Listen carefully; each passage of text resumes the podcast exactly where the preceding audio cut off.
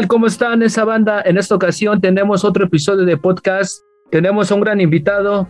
Eh, él es parte de Sonido Líquido y también fundador de lo que es el lado B. Él es DJ y también es grafitero, también se dedica al diseño, también le gusta la arquitectura. Él es Rey Uno. Sí, Rey Uno, ¿cómo estás? Hola, mucho gusto. ¿Qué tal? ¿Cómo estás? Bien, bien. Aquí este, descansando un poco.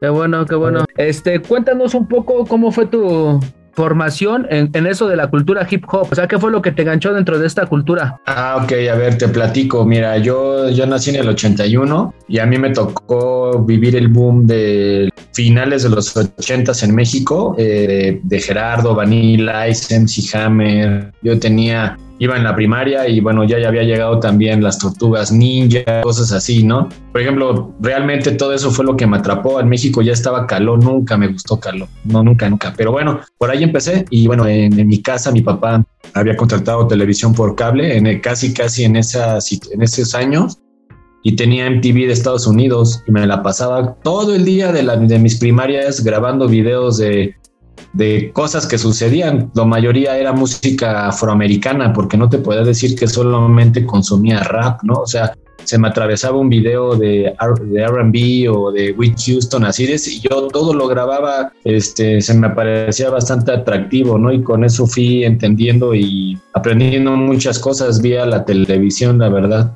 muchas películas que, que veíamos en esas épocas, ¿no?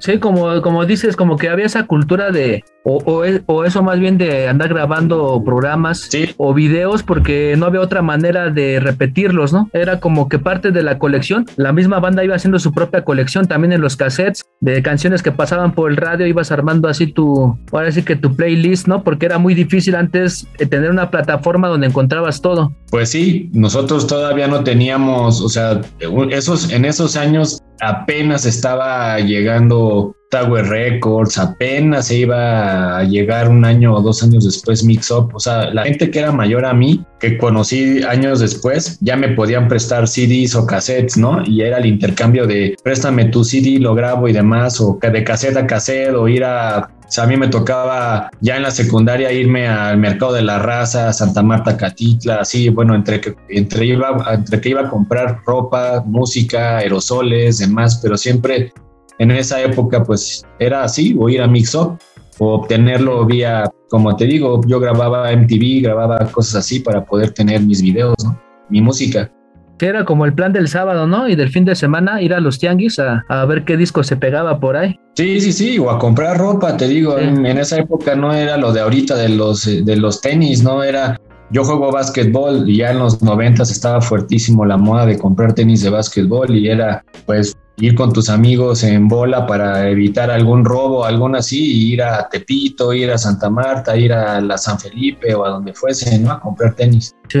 Oye, ¿y cómo fue ya, ya dentro del mundo del DJ? ¿A quién fue el primero que viste o cómo decidiste dedicarte a eso? Son diferentes, mira, eh, tuve varios eventos. La primera persona que yo vi como DJ eh, así fue a Toy Selecta de Control Machete. Yo fui a ver a Ilya Kuriaki al Metropolitan cuando nadie conocía el control y nadie conocía Molotov y fueron los que abrieron. Me gustaba Ilya Kuriaki, no me gustaba el control y menos el, menos Molotov. Fue la primera vez. Después eh, fui, bueno, yo en la universidad tuve la oportunidad de irme de intercambio a Sevilla, España, y también anduve en Barcelona y así, y ahí ya eran los 2000, ya estaba todo, toda la infraestructura que todo el mundo conocimos de música de España, y ahí vi bastantes DJs en tiendas de ropa, en conciertos y demás. Pero realmente quien me movió, me sacudió la cabeza de, entender lo que era un DJ y, y ver o sea, y que existiera una posibilidad mucho, muchos años después de que yo me convirtiera DJ, en DJ fue a ver a DJ Freak de sonido líquido, ¿no? O sea, cuando ellos los vi, eh, a, Saque lo conozco, bueno, lo conozco de, de, más o menos de esa época, 2004 por ahí, pero realmente yo, yo andaba, yo iba a las expos de graffiti, iba a todos lados, a los eventos de, o sea, mucho más de los noventas, cuando apenas por ahí andaba el petate funky tratando de buscando la escena local de hip hop de la Ciudad de México, ¿no? Pero nunca, nunca, nunca, hasta que cuando realmente ya vi a DJ Freak con sonido líquido y luego cuando tocaba en el Centro Cultural España en las noches haciendo fiestas y ahí mismo tocaba DJ Aztec, pero no. Yo la verdad para mí el mejor DJ de hip hop de la ciudad o del país, para mí es DJ Freak, por mucho. Ok, y el graffiti este. Yo soy del, bueno, ya no vivo en el norte de la ciudad, pero yo soy de Vallejo y, y este, y ahí eh, hice mis pininos, ahí aprendí, fui conociendo gente, fue evolucionando. Eh, yo estudié en Prepa 9, entonces había un montón de gente de Catepec, de así de un montón de lados de ese lado de Aragón y demás, y conocí mucha gente de esos crews. Empecé a pintar un crew que se llamaba FBI, que era de esa zona de, de Avenida Central, pero luego, luego conocí gente de mi zona y desde esa época eh, yo pinto. Había varios ex SF que vivían por el metro Potrero. Ellos hicieron un crew y yo pertenezco a ese crew todavía, se llama HUE lo hizo el Rick, que era de los SF, y ahí conocí bastante gente de, mi zona y luego en una alianza con una gente que son mis súper amigos de toda la vida, nos unimos con los GNK que son de Atizapán, o sea, de ahí Motic es de GNK, ¿no? O sea, hay mucha gente que, que, que somos o fuimos GNK, HUE, este, y conocimos a bastante gente de la ciudad, pues en las, en las aventuras tratando de pintar trenes, pintar onders, este, pues ir a las expos juntos en el Chopo, ¿no? Hacer alianzas con otros cruz, íbamos mucho con la gente de los B de Santana, con el Vice, con el Bug, conocíamos al Boer, al yo me llevaba excelentemente con los ABC de Jardines de Morelos, con el Oster, el NAC, el SEAN, un montón de gente conocí haciendo graffiti, ¿no? Y muchos, y muy, no todos, porque casi todos eran hardcore, les gustaba el rock o así, pero bastante gente que hacía graffiti. Tuve la oportunidad de compartir cosas de hip hop, ¿no? Yo siempre fui muy hip hop. Me sentía un mucho raro en la escena del, del graffiti en México, ¿no? Sí, es, que como que fue un rato que era, eh, más bien fue tanto de, bueno, yo me tocó el último de los noventas, pero pero sí era como que se respiraba mucho eso de la cultura, tanto en la calle como todo, en la cultura hip hop me refiero. Eh, era como nuestro, nosotros demás morros veíamos los grafitis y como que nos gustaba indagar cómo se hacía, intentamos hacerlo. bueno, yo también este, soy, era, soy de un crew de allá del norte, que también es de ahí, del, uno que se llama EDH, allá de ese lado, que es un crew ilegal, también este, y, como que estaba muy empapado de eso, iba con la música, con todo, todo era muy parte de, estaba muy chido esa época, más bien, sin enredarme tanto. y ahorita, ¿qué planes hay para ¿En, qué discos vas a colaborar o qué, qué como DJ, qué, qué proyectos vienen? Pues mira, la verdad es que mm, para mí eh, el hecho de, dedicarme a la música es mi hobby, ¿no? Yo tengo, yo, yo tengo una carrera universitaria, me dedico a eso, eso me da de comer, eso me da pues mis hobbies, mis lujos, lo que quieras, ¿no? No, no, no me gusta mezclar no me interesa, pues, te digo, es más mi válvula de escape y, bueno, y pues de, toda la vida que, que conozco a Saque, siempre ha sido así, amor a la música y estar este, compartiendo, escuchar, este, pues sí, incluso hemos ido de viaje a Estados Unidos a ver conciertos de hip hop y demás, pero bueno, este, pues tengo poco realmente perteneciendo oficialmente a Sonido Líquido, aunque la amistad lleva bastantes años. Y, eso fue que, como un eh, borrón y cuenta nueva de que yo podía, tenía que evolucionar en, mis habilidades de scratching, tornamesismo, porque realmente lo que más, lo que a mí más me gusta es mixear, ¿no? Hacer mix, este, me encanta escuchar música todo el día, todo el día estoy escuchando música, música, música. Y, y, era más un DJ de mezcla, ¿no? Pero bueno, ahora ya en este reto de, estar trabajando en colaboración en los discos del crew, pues me vi obligado a, pues, a practicar y a, pulir más mis técnicas, ¿no? De tornamesismo y demás. Entonces, pues estoy en el crew apoyando a todos, ¿no? Por lo regular ahorita estoy participando más en los discos de Saque y de Doctor Destino.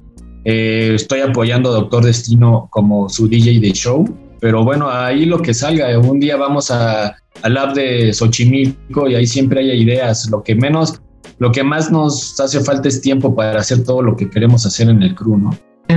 Sí, es lo bueno que como crew ustedes, bueno, yo ya he tenido otros episodios con parte de tu crew y, y eso que van vigentes, vigentes, o sea, sacan una cosa, ya sacaron otra, eso está muy, muy chido, ¿no? De alguna manera, este, nosotros como la gente que los escuchamos, pues, ganamos al fin de cuentas. Y, está chido que ahora sí que tengan como esa integración. ¿Cómo surgió esto del, lado B? Eh, pues es, mira, es que justo es, eh, te platico brevemente. Eh, el lado B fue hace casi 6, 7 años, andaba en mis 30 y y pues yo, yo, quería, yo tenía ganas de salir luego a, a, tomarme una cerveza, un bar, este, sentirme, este, pues que quería vivir mi vida, ¿no? Tratar de sacar a bailar a una chica y demás, pero aquí en la Ciudad de México nadie escucha rap, ¿no? O sea, no hay lugares para ir a bailar hip hop, ¿no? O sea, eh, y en un hartazgo de que vas a cualquier lugar y te ponen la de, la de DMX, la de Eminem, ya sabes, Jump Around y hueva, ¿no? O sea, entonces, algo de decir es que no hay nada a dónde acudir y, tratar de, representar una cultura, ¿no? Y disfrutarla. Entonces, este, eh, pues eh, ahí fue como uno de mis secuaces en esa época de salir en búsqueda de, la cerveza y platicar y horas de música. Ya fue Karim Khaled. Este, y a Karim ya lo conocía Led.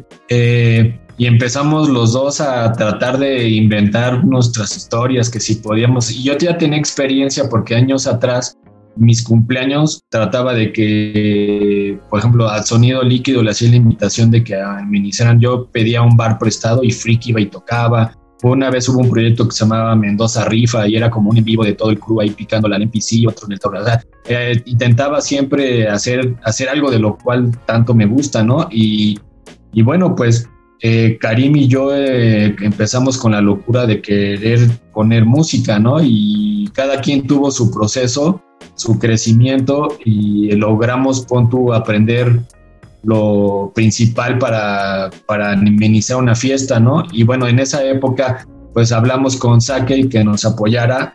él ya tenía mucho más, pues digo, de, imagen pública y demás, y, y, creció y los tres formamos lado B poco a poco hicimos, o sea, una invitación muy extensa. Era un proyecto muy bonito, la verdad que tenía, o sea, nosotros lo hicimos con mucha ilusión. Desgraciadamente, no todos los que invitamos tenían las ganas o el tiempo de, apoyar o sumar al proyecto y el poco a poco el proyecto se fue diluyendo y bueno, no está destruido el proyecto, simplemente todos los que eran del crew tomaron sus propios caminos, ¿no? Y bueno, pues vamos a ver qué se puede hacer con lado B en un futuro, no lo descarto, pero bueno, fue, fue algo bonito y así nació Lado B. Oye, este, alguien que se quiere dedicar a ser DJ, ¿qué técnicas debe de aprender primeramente, aparte de afinar el oído? Ay, es que, que en principio puedes, o sea, específicamente hablando de hip hop, pues un DJ puede tener varias vertientes, ¿no? Como yo te digo, yo la verdad, mi pasión es la música, mezcla de música. Y claro que estoy, a, o sea, no me considero un selecta, estoy por encima de, hago una buena mezcla, trato de hacer scratches, trato de, o sea, de, tener un, me gustaría tener un nivel de gente que aprecio y admiro, ¿no? Eh, pero hay DJs, por ejemplo, mi compañero de Cruchas está súper clavado en el tornamesismo y él, él se entrena todo el tiempo en beat juggle, en, en sesiones de de enfrentamiento de batallas de DJs y demás, ¿no? Porque ahora, bueno, y ahora, por ejemplo, hablando de Karim, Karim es un experto reventando la fiesta, le encanta reventar la fiesta, pero a mi amigo lo amo y es bien flojo para practicar scratch y tornamesismo y demás, o sea, eh, eh, ¿qué debes de tener? Es que no lo sé, puedes ser excelentemente bueno en tus, en tus habilidades, como, pero a lo mejor no tienes ese feeling de prender una fiesta, pero no eres un DJ de fiesta, a lo mejor eres un DJ de un grupo de hip hop. Entonces, eh, lo único que creo, o si me preguntas qué necesitas, pues el hacia dónde te vas a dirigir, eso te lo va a dar el camino. Simplemente trátalo de hacer eh, con cariño y trata de, pues, esforzártelo más, ¿no? Porque el chiste es hacerlo ah, bien, ¿no? No queremos una escena de DJs ni de gente mediocre, ¿no? Al menos en el crew eso es lo que nosotros nos estamos siempre, este, pues no regañando, pero sí animándonos a entrenar, a mejorar, a mejorar y mejorar, ¿no? En una fiesta, ¿qué canción o artista no puede faltar en tu sesión? Es que a mí me encanta eh, la base rítmica, o sea, no es tanto si la canción del momento o la canción más famosa, yo voy por estados de ánimo, ¿no? O sea, siempre estoy pensando en estructuras de 15, 20 minutos por estados de ánimo. Este, estas canciones se ensamblan bien porque se van relajando o estas canciones, pero siempre, siempre, siempre los drums, los drums, el mood de los drums son los que van eh, cohesiendo en mi cerebro para ir ensamblándose uno al otro. Yo siempre estoy yo siempre estoy escuchando drums. Último disco que escuchaste y el último libro que leíste. Sí, eh, híjole, todos los días. Yo no soy de estar escuchando sencillos. Yo estoy todo, o sea, hoy en la mañana me fui a jugar básquetbol y en lo que estaba calentando me eché dos discos de EPMD. Y ayer escuché discos de no sé quién. Y así todo el día en el trabajo me, me permite poderme poner audífonos, hacer mi jornada laboral y estoy escuchando mixes de DJs, estoy escuchando podcasts de, gente que habla diferentes temas y discos y discos y discos, ¿no? Y libros, la verdad, sí soy flojo, o sea, casi no leo. Eh, no sé, o sea, no, no, no recuerdo, pero tal vez este, hace dos años estuve leyendo y me quedé a la mitad de leer el de Jeff Chang, el de el de Hip Hop Evolu el de, ay no, no me acuerdo, pero en inglés es eh, One Stop Can't Stop de Jeff Chang de Hip Hop, ¿no? Está bueno ese, pero no lo acabé de leer, voy a la mitad. ¿Qué disco de tu colección consideras un santo grial? no sé, es que es dependiendo, o sea, eh, tengo poco coleccionando, vin coleccionando vinil, como cinco años que, que, sucedió todo esto, que me compré mis tornamesas y empecé a comprar vinil. Pero hay unos que el arte de los vinilos está eh, extremadamente hermoso y hay otros que, pues digo, el disco en sí, pues es una obra maestra musical, ¿no? Entonces, de, de, tener toda la discografía de De La Soul, que es, es difícil ahorita porque no hay, no todos sus discos están en reedición, es más, casi ningún disco está en reedición, entonces los tengo que conseguir usados, ¿no? Pero el arte de varios de esos discos a mí es de mis máximos tesoros de los que tengo. ¿Qué otra pasión aparte de la música tienes? Pues es que son varias, siempre me, he considerado una persona de muchos hobbies, o sea, te digo, en una época hice mucho graffiti. No es que no diga que ya no lo hago, pero, pero, lo, pero ya no soy constante y lo hago más como por, convivir con los amigos, más que por, mantener todavía el nombre en las calles. Eh, eh, me gusta mucho el básquetbol. Desde que entré a la secundaria es el único deporte que me gusta jugar prácticamente. Eh, pues no sé, o sea, digo, me gusta viajar, me gusta estudiar arquitectura, entonces me gusta ir a viajar, ver edificios, ir a meterme en lugares, cosas así. La música, todo eso son como mis hobbies. Dentro de la, bueno, tú te mencionas que estudias eso de la arquitectura. ¿Tú cómo crees que, que puedes, este, bueno, al fin de cuentas es arte también? ¿Cómo ves tu evolución o tiene algo que ver o no mezclas en la cuestión musical a lo que te dedicas como profesional? Eh, pues no, pero por ejemplo, yo estar, yo me dedico a diseñar, a, diseñar este edificios y demás, ¿no? Eh, no construyo, soy diseñador, este, y para mí es un poquito más el proceso como de también hacer un mix de música, ¿no?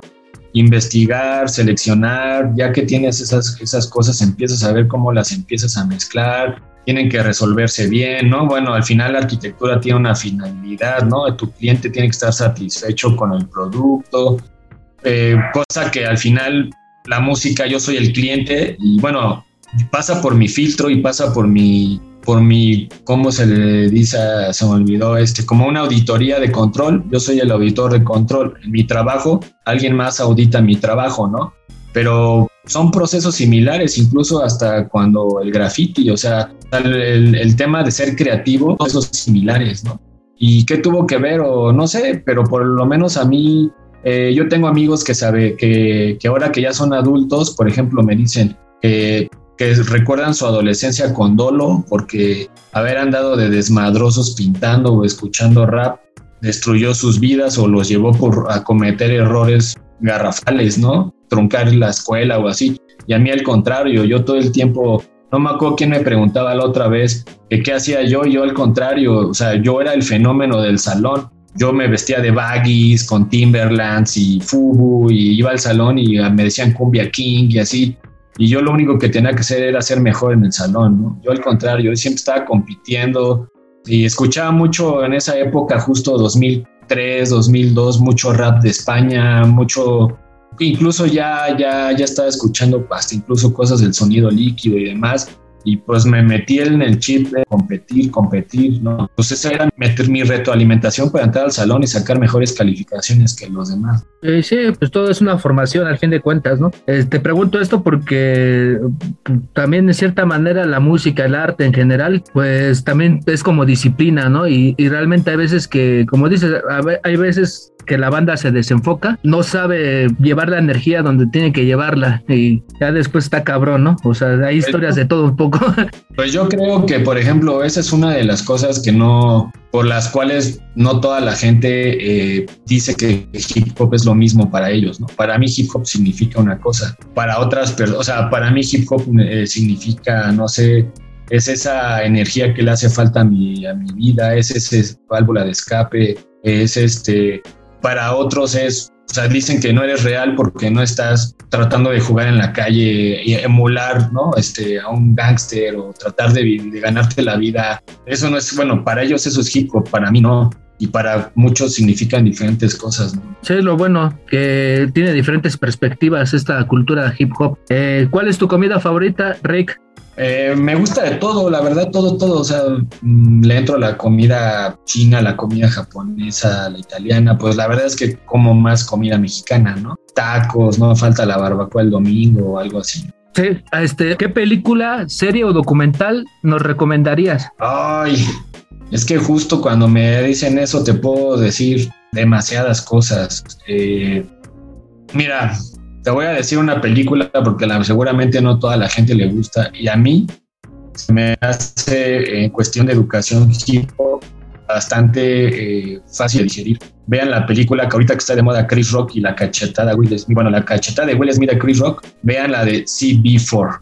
Es una comedia que trata de parodiar, medio burlarse y además como establecer una condición de todas las escenas y pensamientos de hip hop en la industria musical. A mí me divirtió demasiado. Cuando la vi es como de 1996. Este, está divertida, no sé si la puedan, no creo que esté en plataformas, la, la van a tener que rastrear de otra manera, pero está muy divertida. Y si no, Netflix o algo así, sin duda vayan a ver este, no sé, Hip Hop Evolution, no sé, hay bastantes cosas. Yo siempre estoy viendo cosas de básquetbol, de música, Oye, este, ¿qué artistas visuales te, te, gustan? Pues es que hay que admiro y sigo en Instagram así como para estar viendo su, su evolución. Por ejemplo, eh, sigo bastantes grafiteros. Eh, me gusta Does, creo que es alemán. Está haciendo unas cosas bien locas ahorita después de la pandemia. Este, sigo a uno que se llama Coffee. Eh, no, Coffee, no me acuerdo cómo, qué más es. Es parece que fue escritor de graffiti, eh, es de California, este, ya lo dejó a un lado, ya se clavó mucho más como al arte abstracto y hace unos como murales a base de recortes, bastante, bastante complejos, este, pues no sé, o sea, yo sigo, yo sigo, incluso sigo a grafiteros muy, muy eh, eh, pioneros de Nueva York que siguen pintando, ya están en sus 50 años, ¿no? Sigo a los TC5, este, no sé, de México, yo soy casi el fan número uno de Moti. Yo lo conocí este, y vi todo su proceso evolutivo desde, desde cuando nos llegaba con cosas muy raras, cuando todos hacíamos wild styles y él es amigo personal, ya está en los reflectores. También creo que tiene mucho que dar este, con su arte. No sé, pues es que hay bastante gente, o sea, que conocí, que admiro de otros países, que unos que sí son mis amigos, demás, ¿no? Sí, la verdad sí, sí hay mucho, mucho talento aquí en México. Como dices, el Motic era de esa banda que al principio tenía una propuesta muy diferente. Cuando había más, como dices, este, más letras, este, como wild style, este, freestyle. Y el Motic tenía un estilo muy chido. Él, él y los de tenían como que un estilo que proponían.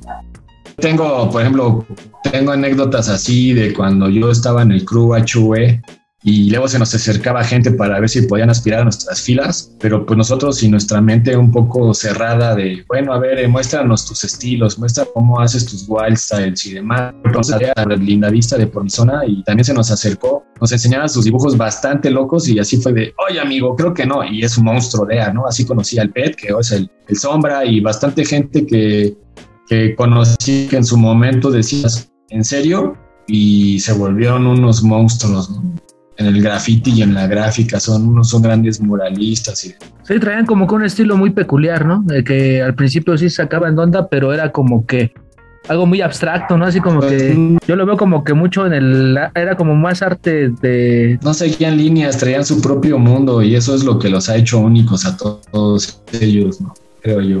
Pues, entonces, ahorita, ¿qué, no hay ningún evento próximo en el que te vamos a poder escuchar o, qué planes? Eh, pues mira, más bien en el crew hemos, hemos hecho una nueva estructura, sobre todo de orden, para poder este, eh, poder estar presentes en el oído de la gente y todo lo demás.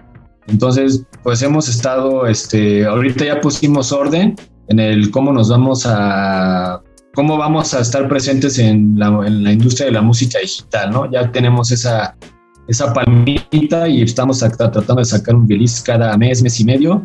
Eh, ahora vamos por tratar de tener contenido en internet. Estamos viendo si grabamos un video podcast con nuestra propia sazón, compartiendo conocimiento de música, hip hop y demás. Eh, esperemos que lo podamos realizar bien y seamos constantes. Yo personalmente quiero seguir retomando los mixes. Eh, para mí es muy importante. Eh, los mixes creo que lo que mi principal objetivo hacia mis escuchas o la gente es, es más educativo y abrir su panorama musical. Creo que a la gente, ahorita sí está muy padre conocer este, tener Spotify y que te bombarde con el algoritmo, pero creo que hay un montón de música que no se conoce y sobre todo cuando un DJ le pone su sazón, creo que hace falta mucho escuchar DJs, ¿no? Pues en una de estas estoy, aunque me da un poco, la verdad sí no soy tan fan de andar buscando lugares para tocar en vivo y andar cargando el equipo y demás, pero en una de esas con mucho gusto, este, seguramente podremos estar este, preparando alguna fiesta. Bueno, hay inquietudes en el crew de estar buscando lugares para hacer fiestas, retomar un poco el espíritu del lado B ahora en sonido líquido y pues seguramente lo vamos a hacer. Ok, para estar al pendiente, este, de antemano te agradezco, Rick, por este tiempo que nos diste. Eh, esperemos tener noticias próximas, tanto tuyas como del crew, de sonido líquido. y ¿Algo más que quieras agregar, Rick? Escuchen mucha música, hagan sus propios estándares de calidad, porque solamente es así como vamos a mantener una escena sólida y no nada más aplaudiéndole a quien se le antoje, ¿no? O al más famoso, porque no precisamente el más famoso es el más bueno. Escuchen, escuchen, escuchen mucha música y, nada, y aquí nos estaremos viendo con más cosas. Ok, ya se la saben la banda, así que abran sus oídos. Ahí estamos, nos vemos en el próximo episodio de Combars.